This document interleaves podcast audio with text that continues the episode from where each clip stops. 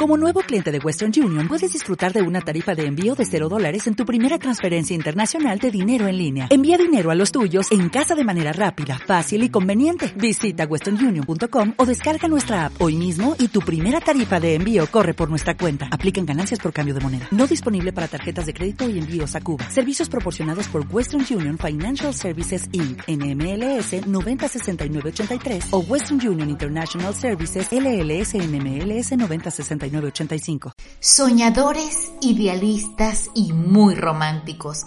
Las personas que tienen la luna en Pisces no solo poseen fuertes habilidades psíquicas, sino también tienen el don de ponerse en los zapatos de otra persona, lo que los convierte en seres empáticos e increíblemente compasivos. Si escuchasteis el episodio 7 de la primera temporada del podcast, sabéis lo importante que es conocer en cuál signo tenemos la luna en nuestra carta astral. Y es que esto determina no solo nuestro pasado kármico, sino también qué hemos venido a superar en esta encarnación y cómo es nuestra forma de amar. A continuación os contaré cómo podemos aprovechar la próxima luna nueva en Pisces que será el 13 de marzo de este 2021 y cómo son los nativos con esta lunación. Cosmoadicta, un espacio donde la adicción a lo positivo es el mantra de todos tus días. Hola, hola, bienvenidos cosmoadictos y cosmoadictas a este nuevo episodio. Espero que todos estéis muy bien y gozando de buena salud. Para los que no me conocéis, mi nombre es Rick Mari y hoy vamos a hablar de la luna en Pisces aprovechando que el sol está en este signo. Como os he comentado en otros episodios, el signo en donde esté nuestra luna en la carta astral indica la reacción que tenemos instintivamente a los estímulos externos y también nuestra imagen de la figura materna. Por ejemplo, una persona con la luna en Capricornio seguramente ha sido huérfana de padre o con una madre muy estricta o con mucha energía masculina.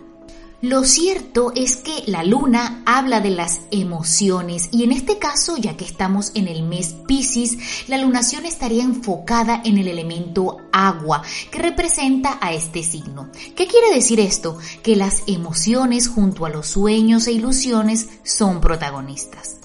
Pero vamos por partes, familia cosmoadictil.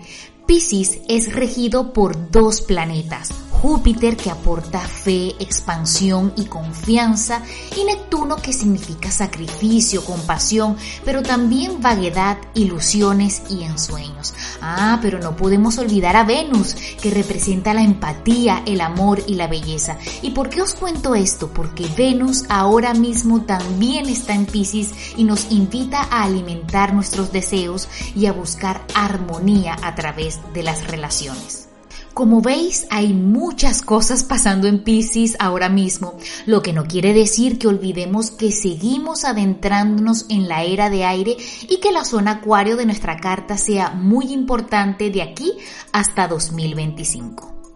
Pero no nos desviemos del tema, tenéis muchos episodios dedicados a esto, mis cosmoadictos y cosmoadictas. Oigan, ¿sabíais que las personas con la luna en Pisces suelen ser solitarias? La verdad es que a menudo estos nativos se pierden en sus sueños y fantasías, cosas que suelen abrumarlos con la realidad que los rodea y lo que en algunas ocasiones hace que se desanimen fácilmente. No por nada Pisces o las personas con la luna en Pisces en su mayoría se dedican al arte. Un ejemplo claro es Kurt Cobain, el famoso ídolo de la desaparecida banda Nirvana, quien tenía al sol en Pisces y ya sabéis lo mal que ha terminado su historia. Y es que si no se equilibran los peces astrales del símbolo de este signo, se puede caer en la energía baja de abstraerse de la realidad con drogas o vicios poco saludables. Por eso, si tienes la luna en Pisces, nutrirte a través de la música, de la pintura o del teatro, por nombrar solo un par de las múltiples disciplinas artísticas que existen, te ayudará a equilibrar las emociones, pues esto hará que te entregues a una causa que dé sentido a tu vida. Otro factor importante a tener en cuenta para los nativos con la luna en Pisces es tomar contacto con su cuerpo. Hacer algún ejercicio que te guste, el yoga o el pilates vendría muy bien. Y es que los sueños, lo etéreo y absorber energía de las personas pueden herir a tu luna y que quieras escapar de una u otra forma. Así que realizar actividades que te traigan al aquí y a la hora balancearán tu energía. Algo tan simple como caminar descalzo sobre el césped es muy beneficioso. Y ya que hablamos de las energías, los momentos de soledad también son muy importantes para estos nativos, pues necesitan recargarse de lo abrumador que puede ser el mundo exterior.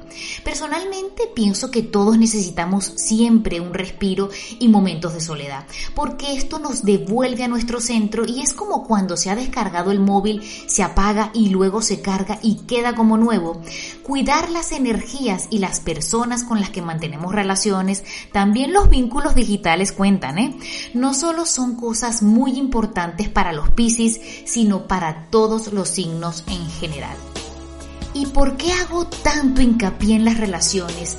Pues porque como toda luna en agua, la sensibilidad es una de las características más notorias y los insultos, el rechazo o la crítica suelen lastimar con mayor facilidad a este tipo de lunación. Es por ello que te recomiendo involucrarte en organizaciones benéficas o causas espirituales donde conozcas gente más acorde a tus energías. Por cierto, sé que lo he dicho varias veces y también lo he mencionado en el podcast especial para el signo Pisces, pero si eres de Sol, Luna, Ascendente o Venus en este signo, agradece y pon al servicio del mundo el don de la creatividad que te ha dado el universo. Y como os he comentado al inicio, este 13 de marzo será la luna nueva en Pisces que nos habla de tomar una decisión con respecto a un deseo que se tenga. Lo que se decida ahora marca el rumbo personal de cada uno en el venidero 2022 y es que tendremos una nueva visión muy distinta a la del 2019 en diversos aspectos de nuestra vida. Esta luna nos hará abrir los ojos a algo que ya no queremos hacer más o a algo que ya hemos superado. Además, se toman nuevas iniciativas gracias a la conjunción con Venus y Neptuno en Pisces. Y es que este aspecto nos empuja a poner por delante nuestra vida sentimental y amistosa antes de la laboral. Pero ojito con caer en patrones tóxicos y si no habéis escuchado el episodio 6 de esta segunda temporada, os invito a hacerlo. La luna nueva en Pisces también nos da un buen empujón para hacer realidad nuestros sueños, ilusiones y para planificar nuestros deseos. Es una excelente lunación para iniciar terapias psicológicas por inseguridad o baja autoestima. No puedo despedirme sin comentaros que cuando la luna pasa por Pisces siempre son muy buenos días para desconectarse con un baño relajante, por ejemplo, un libro que te encante o cualquier cosa que te conecte con tu ser interior. Como siempre, gracias a todos los que se toman unos minutos de su valioso tiempo para escucharme. Me encantaría conocer vuestras opiniones. Podéis escribirme en Instagram arroba cosmo-adicta y recordad siempre que el universo responde a la actitud y a la vibración que estás emitiendo. Yo soy Rick Mari y esto ha sido Cosmo Adicta. Nos vemos en el siguiente episodio. Chao, chao.